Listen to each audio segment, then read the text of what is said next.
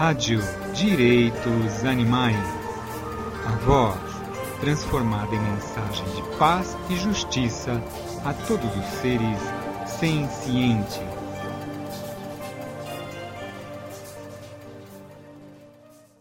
Olá, amigos e ouvintes da Rádio Direitos Animais.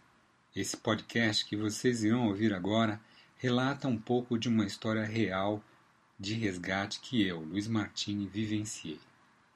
O nome desse podcast é Resgate Nick, uma palavra inventada que veio da mistura das palavras resgate e piquenique. Tudo começou quando eu decidi que iria participar de um piquenique vegano no Parque d'Água Branca em São Paulo, antes de ir trabalhar naquele sábado. Um piquenique vegano com frutas ou frugívoro também tem ganhado o seu devido apelido. Fruta, mais piquenique, virou frutanique aqui na capital de São Paulo. Mesmo com pouco tempo, eu quis ir lá no parque para prestigiar o evento e reencontrar alguns amigos.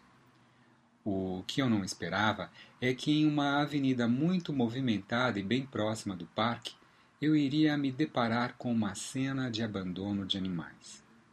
Quando parei no farol dessa grande avenida e olhei para o meu lado direito, eu vi de longe algumas pessoas manuseando sem cuidado dois filhotes de aves.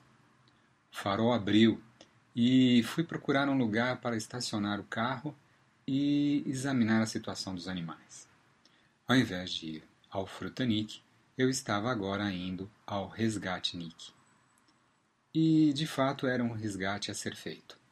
Quando caminhava a pé em direção às aves, eu via agora somente uma mulher próxima às aves, desconcertada, incomodada com a cena de abandono dos filhotes. Mas enquanto eu aguardava o farol da avenida fechar para eu atravessar, ela resolveu ir embora, ainda que parecendo triste. Uma única caixa de papelão no porta-malas do meu carro foi o incrível equipamento que eu usei nesse resgate depois de ter me certificado que não haveria outra saída ou coisa a ser feita a não ser resgatá-los, e, num rápido movimento com as mãos, lá estavam os dois filhotes na caixa. O tempo havia passado e eu estava preocupado com o horário de entrada do meu trabalho, mas precisava ao menos tomar algumas providências antes de deixá-los sozinhos em minha casa. Providências, tarefas, limpezas, visitas à veterinária especializada em aves viraram rotinas nos vários dias seguintes na tutela ou acompanhamento daqueles dois filhotes de aves, que depois foram identificados como pombos. Sim, pombos. Dos mais comuns e dos mais interessados em viver. O que eu fiz, todo mundo pode fazer. Eu simplesmente reconheci que eles queriam permanecer vivos e cuidei deles.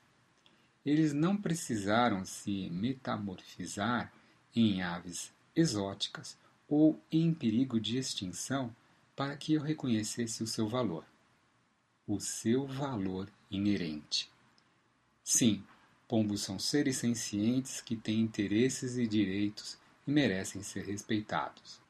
Eles têm o direito de não serem tratados como coisas ou mercadorias, por exemplo. O direito mais importante que um animal não humano ou animal humano quer preservar é o direito à vida, e então resolvi dar uma mãozinha a eles e ser o papai deles por um tempo. Eles cresceram, engordaram, ficaram super vistosos e com turbinas nas asas. Seus primeiros voos começaram no mini viveiro que eu os mantinha no meu apartamento. Esse viveiro foi construído para a Estela, a bem-te-vi resgatada e de asa quebrada, que eu cuidei até que ela adoecesse e morresse literalmente em minhas mãos. Foi um momento muito triste aquele, que lembrava o vivido por mim anteriormente com outros dois animais. Filhotinhos de gato, abandonados e resgatados, do Parque da Aclimação em São Paulo e que tiveram os seus últimos respiros acolhidos nas palmas de minhas mãos.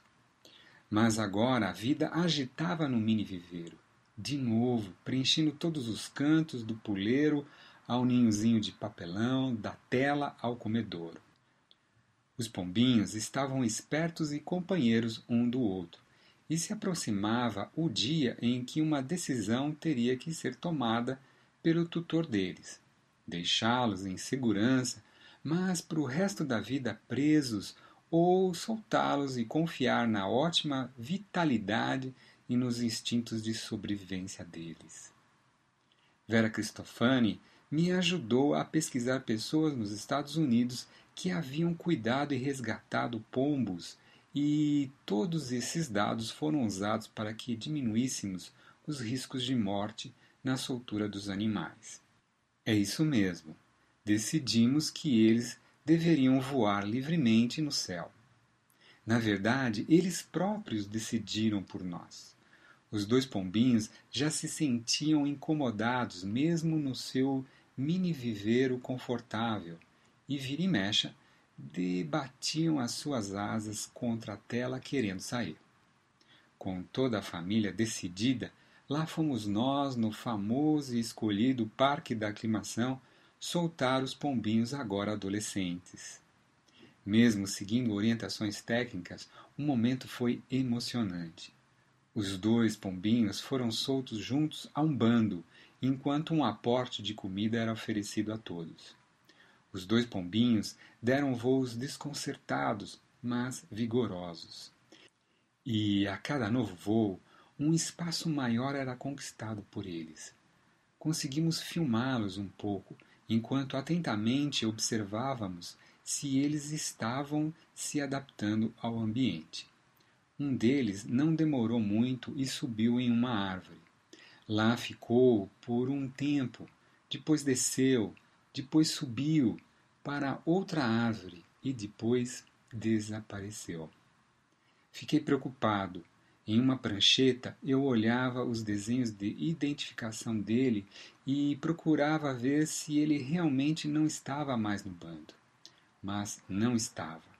Enquanto isso, o outro pombinho dava sinais claros de adaptação e integração ao bando. Nos dias seguintes, eu e Vera nos revezávamos para acompanhar o nosso adolescente de penachos brancos na cabeça junto ao bando e em percorrer o parque à procura do nosso outro adolescente em fase de independência e pouca conversa com humanos. Entre as buscas pelo pombinho adolescente rebelde, eu não deixei de reparar nos outros pombos do parque e a cada novo olhar eu me aproximava ainda mais da realidade sofrida e de escravos desses seres sencientes. Depois de três dias onde tudo parecia estar dando certo, ao menos para o pombinho penachudo, ele também sumiu. Será que os dois pombinhos resolveram dar uma volta? Uma banda por aí? Será que eles seguiram seu caminho e está tudo bem com eles? Eu não sei. O que eu sei é que os animais não humanos têm direitos. Direito à vida, à integridade física e psicológica e à liberdade. E deve ser muito bom para eles estar entre os seus e poder bater suas asas e voar. Pensei no que havia acontecido para eles aparecerem jogados em um canto da rua. Será que alguém resolveu fazer reforma em uma casa e retirou-os do seu lar no fogo do telhado? As mesmas mãos que amparam podem ser usadas para arremessar o problema, entre aspas, para além da avenida. Mesmo que nunca saibamos o que de fato aconteceu com eles, é evidente a situação de vulnerabilidade que expomos esses animais. O ser humano não está apenas abandonando animais nas ruas, ele está abandonando a sua responsabilidade de tutelá-los, mas principalmente ele está abandonando as relações e interações genuínas com outras espécies. Tamanha é a sua visão egocêntrica e limitada do planeta. Em uma das vezes que eu fui à procura dos pombinhos no parque, eu desejei falar aos meus queridos tutelados. Pombinhos, voem.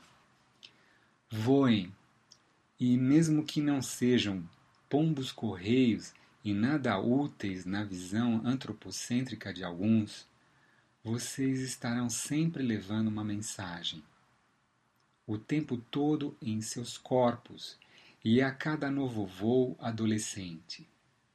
A beleza de um pombo, a beleza de um ser da natureza que merece viver e ser respeitado em seus direitos.